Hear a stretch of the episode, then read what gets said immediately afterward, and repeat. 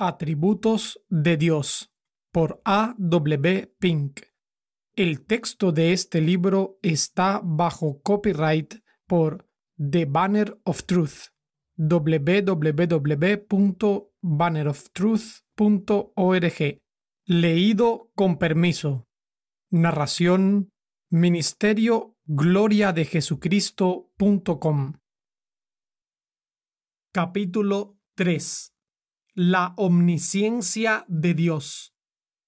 Dios es omnisciente, lo conoce todo, todo lo posible, todo lo real, todos los acontecimientos y todas las criaturas del pasado, del presente y del futuro. Conoce perfectamente todo detalle de la vida de todos los seres que están en el cielo, en la tierra y en el infierno. Conoce lo que está en tinieblas. Daniel 2.22. Nada escapa a su atención. Nada se le puede esconder. No hay nada que él pueda olvidar. Bien podríamos decir con el salmista, tal conocimiento es demasiado maravilloso para mí. Alto es, no lo puedo comprender. Salmos 139, 6. Su conocimiento es perfecto, nunca se equivoca, ni cambia, ni pasa por alto cosa alguna.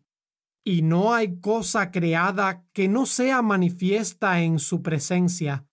Antes bien, todas las cosas están desnudas y abiertas a los ojos de aquel a quien tenemos que dar cuenta. Hebreos 4:13. Sí, tal es el Dios a quien tenemos que rendir cuentas. Tú has conocido mi sentarme y mi levantarme. Has entendido desde lejos mis pensamientos. Has escudriñado mi andar y mi reposo, y todos mis caminos te son conocidos. Pues aún no está la palabra en mi boca, y he aquí, oh Jehová, tú la sabes toda. Salmo 139, versículos 2 al 4. Qué ser tan maravilloso es el Dios de la Escritura. Cada uno de sus gloriosos atributos debería de honrarle en nuestra estimación. La comprensión de su omnisciencia tendría que hacer que nos inclinásemos ante Él en adoración. Con todo, cuán poco meditamos en su perfección divina. ¿Se debe acaso a que aún el pensar en ella nos llena de inquietud? Cuán solemne es este hecho. Nada se le puede esconder a Dios. Las cosas que suben a vuestro espíritu, yo las he entendido. Ezequiel 11:5 aunque Dios sea invisible para nosotros, nosotros no lo somos para Él. Ni la oscuridad de la noche, ni la más espesa cortina, ni la más profunda mazmorra pueden esconder al pecador de los ojos de la omnipotencia. Los árboles del huerto fueron incapaces de esconder a nuestros primeros padres. Ningún ojo humano vio a Caín cuando asesinaba a su hermano, pero su creador fue testigo del crimen. Sara podía reír burlonamente oculta en su tienda, pero Jehová la oyó. Acán robó un lingote de oro que escondió cuidadosamente bajo tierra, pero Dios lo sacó a la luz. David se tomó mucho trabajo en esconder su iniquidad, pero el Dios que todo lo ve no tardó mucho en mandar a uno de sus siervos a decirle, Tú eres aquel hombre. Segunda Samuel 12:7. Y tanto al autor como al lector se les dice, Sabed que vuestro pecado os alcanzará. Números 32:23. Si pudieran, los hombres despojarían a la deidad de su omnisciencia. ¿Qué prueba de que los designios de la carne son enemistad contra Dios? Romanos 8:7. Los hombres impíos odian esta perfección divina que, al mismo tiempo, se ven obligados a admitir. Desearían que no existiera el testigo de sus pecados, el escudriñador de sus corazones, el juez de sus acciones. Intentan extirpar de sus pensamientos a un Dios así, y no consideran en su corazón que tengo en memoria toda su maldad. Oseas 7.2. Cuán solemne es el versículo 8 del Salmo 90. Todo aquel que rechaza a Cristo tiene buenas razones para temblar delante de Él. Pusiste nuestras maldades delante de ti, nuestros hierros a la luz de tu rostro. Pero la omnisciencia de Dios es una verdad llena de consolación para el creyente. En la perplejidad, este dice como Job, mas él conoce mi camino. Job 23:10. Puede que esto sea profundamente misterioso para mí y completamente incomprensible para mis amigos, pero Él conoce. Cuando los creyentes se sienten fatigados y decaídos, se dicen a sí mismos, Él conoce nuestra condición, se acuerda que somos polvo. Salmo 103, 14. Cuando les asaltan la duda y la desconfianza, apelan a este mismo atributo divino, diciendo, Examíname, oh Dios, y conoce mi corazón. Pruébame y conoce mis pensamientos, y ve si hay en mí camino de perversidad, y guíame en el camino eterno. Salmo 139, versículos 23 y 24. En el tiempo del triste fracaso, cuando nuestros hechos han desmentido a nuestro corazón y nuestras obras repudiado nuestra devoción, y hemos oído la pregunta escrutadora, ¿me amas? Entonces hemos dicho como Pedro, Señor, tú lo sabes todo, tú sabes que te amo. Juan 21:17. Ahí encontramos el estímulo para orar. No hay razón para temer que las peticiones de los justos no vayan a ser oídas, ni que sus lágrimas y suspiros escapen a la atención de Dios, ya que Él conoce los pensamientos y las intenciones del corazón. No hay peligro de que un santo se vea pasado por alto entre la multitud de aquellos que cada día y cada hora presentan sus peticiones porque la mente infinita es tan capaz de prestar atención a millones como a uno solo de los que buscan su atención. Asimismo, la falta de un lenguaje apropiado y la incapacidad de dar expresión al más profundo de los anhelos del alma no comprometerá nuestras oraciones porque, antes que clamen, responderé yo, mientras aún hablan, yo habré oído. Isaías 65, 24. Grande es el Señor nuestro y de mucho poder, y su entendimiento es infinito. Salmo 147, 5. Dios no solamente conoce todo lo que sucedió en el pasado en cualquier parte de sus vastos dominios y todo lo que ahora acontece en el universo entero, sino que, además, es sabedor de todos los hechos desde el más insignificante hasta el más grande que tendrán lugar en lo porvenir.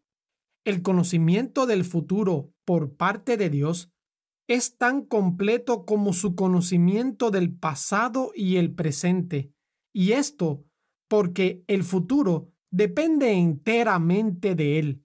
Si alguna cosa pudiera ocurrir de algún modo sin la directa actuación o el permiso de Dios, sería independiente de él y Dios dejaría, por ende, de ser supremo. El conocimiento divino del futuro no es una mera abstracción, sino algo inseparablemente relacionado con el propósito de Dios y asociado al mismo. El propósito de Dios ha determinado todo lo que ha de ser y lo que Él ha determinado debe necesariamente cumplirse, como su palabra infalible afirma. Él hace según su voluntad en el ejército del cielo y en los habitantes de la tierra, y no hay quien detenga su mano y le diga, ¿qué haces? Daniel 4:35. Y muchos pensamientos hay en el corazón del hombre, mas el consejo de Jehová permanecerá. Proverbios 19:21. El cumplimiento de todo lo que Dios se ha propuesto está absolutamente garantizado, ya que su sabiduría y su poder son infinitos. Que los designios divinos dejen de ejecutarse es una imposibilidad tan grande como que el Dios tres veces santo mienta. En lo relacionado con el futuro, nada hay incierto en cuanto al cumplimiento de los designios de Dios. Ninguno de sus decretos, tanto los referentes a las criaturas como a las causas secundarias, se deja a la casualidad. No hay suceso futuro alguno que sea solo una mera posibilidad, es decir, algo que pueda acaecer o no. Él hace conocer todo esto desde tiempos antiguos. Hechos 15:18. Todo lo que Dios ha decretado es inexorablemente cierto, porque en Él no hay mudanza ni sombra de variación. Santiago 1.17. Por tanto, en el principio de aquel libro que tanto nos descubre acerca del futuro, se nos habla de las cosas que deben suceder pronto. Apocalipsis 1.1. El perfecto conocimiento que Dios tiene de todas las cosas queda ejemplificado e ilustrado en todas las profecías recogidas en su palabra. En el Antiguo Testamento se encuentran docenas de predicciones concernientes a la historia de Israel que se cumplieron hasta en sus más mínimos detalles siglos después de que se hicieran.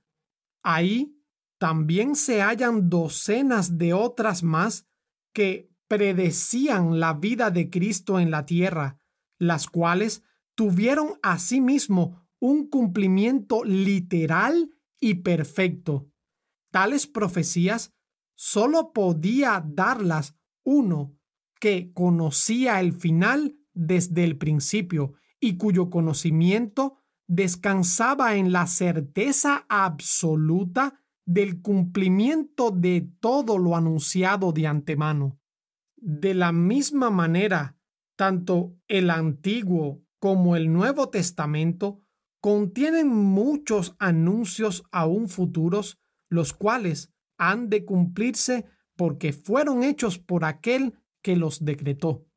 Pero debe señalarse que ni la omnisciencia de Dios ni su cognición del futuro, considerados en sí mismos, son causativos, Jamás sucedió o sucederá algo meramente porque Dios lo sabía.